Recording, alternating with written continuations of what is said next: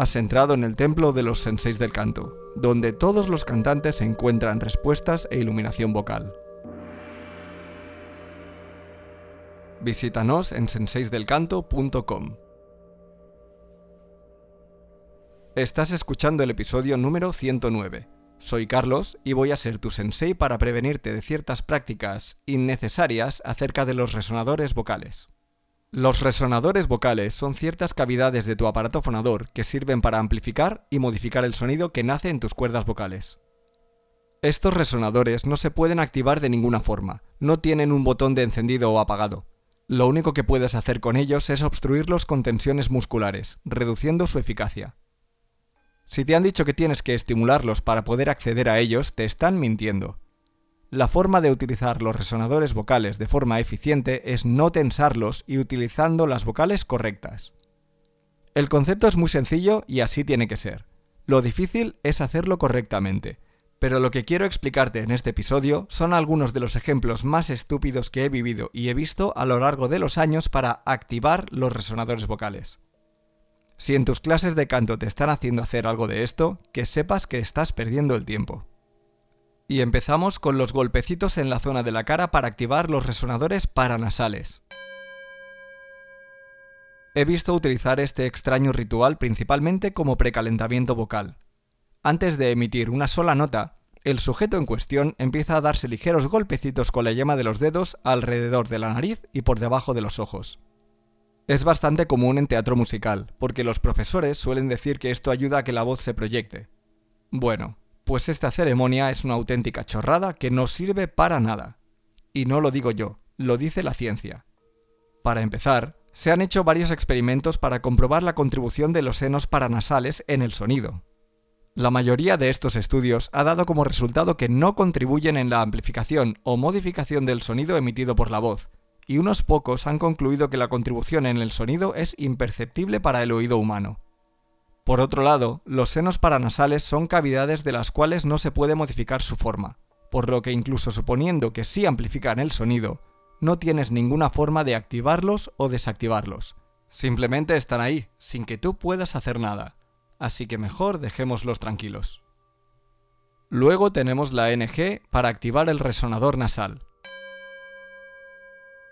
Una de las primeras cosas que me enseñaron cuando empecé a aprender a cantar es que tenía que activar mi resonador nasal para poder acceder a las notas agudas. En aquella época yo tenía 21 años y poco sabía del funcionamiento de la voz. Han pasado 15 años desde aquellos días y ahora sé que eso de activar el resonador nasal es una tontería sin sentido. Es un caso muy similar al de los resonadores paranasales. La laringe, la faringe y la boca son resonadores vocales que se pueden modificar. La cavidad nasal no. Para empezar, en los mismos estudios que te he comentado antes, también midieron la contribución del resonador nasal en el sonido final de la voz y obtuvieron los mismos resultados. Cero contribución o imperceptible al oído humano. Y si te dicen que todo esto es mentira porque ellos sienten la resonancia en la nariz, es que están confundiendo resonancia con vibración. Si te pones la mano delante de la boca y hablas, puedes sentir cómo la mano vibra, pero eso no significa que tu mano esté amplificando el sonido. De hecho, estás apagando el sonido. Y seguimos con el hum o humming para activar los resonadores faciales, también conocidos como la máscara. Siguiendo con la misma sarta de tonterías, hay muchos profesores y cantantes que te dicen que tienes que hacer hum o humming para activar los resonadores de la máscara, que es otra forma estúpida de llamar a los resonadores faciales. Sí, esos que no existen. Y de nuevo, es exactamente lo mismo que lo que hemos visto hasta ahora. El humming consiste en hacer mmm para notar las vibraciones en la cara, pero esto no activa nada, por las mismas razones que te he explicado en los otros casos. Así que pasemos al siguiente. Pensar que sacas el sonido por los ojos o por la coronilla. Para cantar las notas más agudas, por ahí van diciendo que tienes que hacer que tu voz resuene en tu cráneo. Dicho de otra forma, la idea es que tu cráneo va a amplificar el sonido en las notas más agudas. Y yo no sé tú, pero dentro de mi cráneo tengo un cerebro que ocupa todo el espacio. ¿Eso quiere decir que es el cerebro el que amplificará el sonido? No sé, esto se está poniendo muy raro. ¿No será más bien que es otra tontería que se han sacado de la chistera? Pues sí, lo es. Porque ya me dirás tú, ¿cómo va a amplificar el sonido una cámara llena de masa cerebral y líquido cefalorraquídeo? Pero aún podemos ir un paso más allá. Venga, creámonos por un momento que el cerebro es un amplificador más potente que los altavoces de tu coche. Ahora mi pregunta es, ¿por dónde puede viajar el sonido para llegar al cráneo? No puede. No hay ningún conducto que conecte el tracto vocal con el cerebro, así que no le des más vueltas.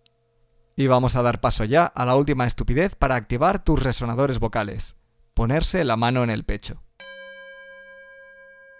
He querido añadir el pecho porque es otra mentira que cuentan los profesores una y otra vez, casi de forma compulsiva. Una vez más, el pecho no amplifica el sonido de tu voz en ningún momento, y poner la mano en él no va a hacer que eso cambie. Sí, si la pones, seguramente notes que vibra, pero como ya te he explicado, vibración no es sinónimo de resonancia. Pero si te insisten y te insisten con que el pecho es un resonador, yo vuelvo con mi pregunta. ¿Y qué? Supongamos por un momento que el pecho es un resonador vocal. ¿Puedes cambiarlo? ¿Tienes alguna forma de hacer que tu pecho no resuene? No, no la tienes. Así que mejor déjalo tranquilo y céntrate en trabajar cosas que sí van a mejorar tu voz. Suscríbete a este podcast en Apple Podcasts, Spotify o Google Podcasts. Si nos escuchas desde Apple Podcasts, déjanos tu opinión y recuerda que nos puedes visitar en senseisdelcanto.com. Que la iluminación del sensei te guíe.